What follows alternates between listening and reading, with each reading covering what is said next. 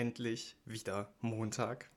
Habt ihr euch auch schon so drauf gefreut? Obwohl es heißt, Montag geht die Arbeitswoche wieder los. Das heißt auch, es gibt eine neue Folge vom PTA heute Montagsbriefing. Ja, ich bin wie in jeder Woche Benedikt Richter und am Wochenende tobte ja draußen, zumindest hier bei uns in Berlin und auch noch in anderen Teilen von Deutschland, tobte ja das Schneegestöber. Ich hoffe, euch allen geht's gut und ihr seid nicht eingeschneit. Für mich war ja letzte Woche relativ ruhig, weil ich hatte ja mal frei. Heute geht es für mich wieder in die Apotheke und in Vorbereitung darauf dachte ich mir, ja, machen wir doch mal eine Podcast-Folge. Machen wir mal ein neues Montagsbriefing und sprechen darüber, was so los ist in der Welt der Apotheken. Und da ist sogar ein bisschen was los gewesen in der letzten Woche. Die Themen heute: NRW schafft das Schulgeld ab. Von Sputnik und Co. Was gibt's Neues beim Impfstoff? Und kleine Auffrischung: Was ist bei der gleichzeitigen Einnahme von ASS und Ibuprofen zu beachten? Ja, starten wir gleich rein ins Thema. Die vergangene Woche startete für mich persönlich mit einer der schönsten Meldungen des Jahres, was den PTA-Beruf angeht. Ende des vergangenen Jahres, da könnt ihr euch vielleicht noch dran erinnern, da gab es eine Ausbildungsreform für die Gesundheitsfachberufe, unter anderem auch für die PTA. Die Frage nach dem Schulgeld konnte darin aber noch nicht geklärt werden, weil das Schulwesen Ländersache ist. Die Gesundheitsminister der Länder und Jens Spahn haben sich auf das Gesamtkonzept Gesundheitsfachberufe geeinigt und darin die Abschaffung des Schulgeldes thematisiert. In Bayern und Hessen wurde das jetzt schon praktiziert. In Bayern seit dem Schuljahr 2019 2020 und in Hessen seit dem 1. August 2020. In Nordrhein-Westfalen gab es im Jahr 2013 ja, ich möchte sagen, ein kleines Drama und auch eine kleine Heldentat. Das Land hatte nämlich seinen Finanzierungsanteil von 73 Euro pro Schülerin und Monat eingestellt. Da haben sich die Apotheker des Landes kurzerhand entschlossen, und das meine ich jetzt mit Heldentat, einen Teil dieses Beitrags halt selbst aufzubringen und zu zahlen und damit die Ausbildung zu retten. Aber war halt auch nicht alles. Die SchülerInnen selbst mussten ein bisschen mehr zahlen und sich beteiligen. Ab dem 1. September 2018 wurde dann unter der damaligen Regierung das Schulgeld in den Gesundheitsberufen zu 70 Prozent übernommen. Das heißt, die Auszubildenden mussten dann immerhin nur noch einen Anteil von 30 Prozent der Gebühren selbst tragen und ab sofort ist das anders. Das Land NRW übernimmt jetzt nicht 70, nicht 80, sondern 100 Prozent des Schulgeldes. Und das Ganze rückwirkend zum 1. Januar 2021. Tja, man erhofft sich davon einen Zuwachs an PTA, damit dass jetzt das Schulgeld wegfällt. Ich persönlich freue mich wirklich enorm darüber und hoffe, dass da noch sehr viele Länder nachziehen. Und da wir gerade von anderen Ländern sprechen, aus Russland kam einer der umstrittensten Impfstoffe gegen SARS-CoV-2, nämlich Sputnik V. Und umstritten war er nicht etwa wegen seiner Zusammensetzung oder wegen seiner Wirksamkeit, sondern wegen des Zulassungsverfahrens. Ich dachte übrigens früher, dass der Wirkstoff Sputnik 5 heißt, pardon, der Impfstoff. Das V steht aber für Vektor.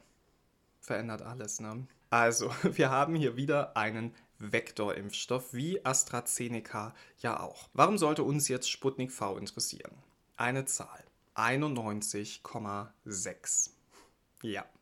91,6% Wirksamkeit laut russischen Forschern. Da horcht die EU auf obwohl es ja im letzten Jahr noch relativ viel Kritik dafür gab. Wie gesagt, die Kritik bezog sich aber nie auf den Impfstoff, sondern auf das Zulassungsverfahren. Mittlerweile ist es so, dass in mehr als 15 Ländern Sputnik V verwendet wird und es zeigt sich, dass in der geimpften Gruppe 91,6% weniger Erkrankungen auftreten als in der Kontrollgruppe. Und damit hätte Sputnik V nahezu die gleiche Wirksamkeit wie die Impfstoffe von Moderna und BioNTech Pfizer und eine höhere sogar noch als das Mittel von AstraZeneca. Auch was das Nebenwirkungsprofil angeht, es scheint nicht auffällig zu sein. Die meisten PatientInnen sprechen von grippeähnlichen Symptomen und Schmerzen am Arm. Man muss allerdings sagen, während der Studie gab es vier Todesfälle. Laut den Wissenschaftlern stehen die jedoch nicht in Zusammenhang mit der Impfung. Außerdem gab es einen Schlaganfall bei einem Impfling. Laut den russischen Forschern wurde der Impfstoff außerdem an 2000 Probanden, die über 60 Jahre alt waren, erfolgreich getestet und damit könnte Sputnik V ein weiterer wichtiger Player im Kampf gegen die Pandemie werden. Bleibt also spannend, wie die EMA entscheiden wird, wenn ihr dann mal alle relevanten Daten vorliegen. Ja, jetzt mal weg von Corona und Impfstoffen zu einer Arzneimittelinteraktion, die wir alle kennen, nämlich ASS und Ibuprofen. Dass die beiden Wirkstoffe gleichzeitig eingenommen werden, das ist ja nicht gerade selten. Da hätten wir zum Beispiel die Patienten, die 100 Milligramm ASS täglich zur Thromboseprophylaxe einnehmen. Die brauchen dann vielleicht mal ab und zu noch eine Ibu gegen ihre Kopfschmerzen. Oder wir haben da den Erkältungspatienten, der alles ausprobiert, was es auf dem deutschen Erkältungsmittelmarkt so gibt. Und schnell hören wir da mal die Frage, sagen Sie mal, kann ich das zusammen einnehmen? Das Zauberwort, was wir uns merken, ist Zyklooxygenase.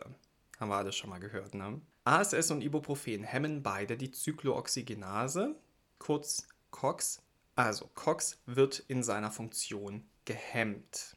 Dabei ist zu beachten, Ibuprofen hat die höhere Bindungsaffinität. Werden die beiden Wirkstoffe jetzt also gleichzeitig eingenommen, dann besetzt Ibuprofen den Rezeptor quasi besser und schneller als ASS. Ja, und das ASS, das schaut dann blöd aus der Wäsche, denn es hat ja quasi keinen Platz mehr und kann jetzt seine gefäßprotektive Wirkung zum Beispiel nicht entfalten. Ich habe mal in einem Artikel auf PTA heute gespickt. Und da sagt uns Annette Thomas ein paar interessante Dinge. Zum Beispiel, dass diese Interaktion eigentlich nur relevant ist, wenn beide Wirkstoffe über einen längeren Zeitraum eingenommen werden. ASS hat eine relativ lange Wirkdauer, deshalb ist diese Kombi kurzfristig eigentlich nicht problematisch. Was anderes ist es aber, wenn unser ASS-Patient, also der, der 100 Milligramm ASS nimmt zur Thromboseprophylaxe, wenn der jetzt vielleicht für längere Zeit gegen seine rheumatischen Beschwerden oder nach einer Zahn-OP oder insgesamt nach einer OP, wenn er jetzt Ibuprofen einnehmen soll. So, dieser Patient, das ist noch nicht Hopfen und Malz verloren. Dieser Patient, der kann einen zeitlichen Abstand einbauen. Also, könnt ihr euch merken, ASS wird immer als erstes genommen. Stichwort Rezeptoraffinität. ASS 30 Minuten vor Ibuprofen oder Alternative 8 Stunden nach Ibuprofen. Wenn magensaftresistente ASS-Präparate verwendet werden, das erkennt man dann an diesem Zusatz Protect, dann empfiehlt sich sogar ein noch längerer Abstand. Übrigens, für Diclofenac, Paracetamol oder Naproxen gilt diese Interaktion nicht. Also, wenn der Kunde sagt, kriege ich nicht hin, zeitlicher Abstand, das kann ich mir nicht merken. Weiß ich nicht, ich brauche was anderes. Dann haben wir immer noch die anderen drei Wirkstoffe, auf die man ausweichen kann. So, da wir gerade von Dingen sprechen, die wir in der Ausbildung mal gelernt haben. Ich habe im Urlaub mal meine Schränke sortiert, ganz recht, weil es ist Corona, man kann halt eh nichts anderes machen und deswegen habe ich mir gedacht, ich sortiere mal meine Schränke und da fiel mir mein Hefter vom Fach Drogenkunde in die Hände und da habe ich ein bisschen reingeschaut und ich war beeindruckt von mir selbst. Also von meinem Ich von vor acht Jahren, weil äh, der Benedikt von vor acht Jahren, der wusste, wie Drüsenzellen, Spaltöffnungen und Calciumoxalatdrüsen aussehen. Der konnte die zeichnen und konnte anhand dessen auch noch erkennen, zu welcher Pflanze dieses Pulver gehört. Und äh, von Chemie fange ich jetzt gar nicht erst an. In der Apotheke brauchen wir aktuell leider anderes Wissen, aber ich finde, es macht auch mal Spaß, so ab und an altes Wissen wieder aufzufrischen. So, das war die erste, äh, nicht die erste Folge, das war die erste Folge für diese Woche, genau. Ähm, ich wünsche euch allen eine ganz, ganz tolle Woche. Lasst euch nicht ärgern. Ich wünsche euch freundliche Kunden und Kollegen und wir hören uns nächste Woche. Gehabt euch wohl.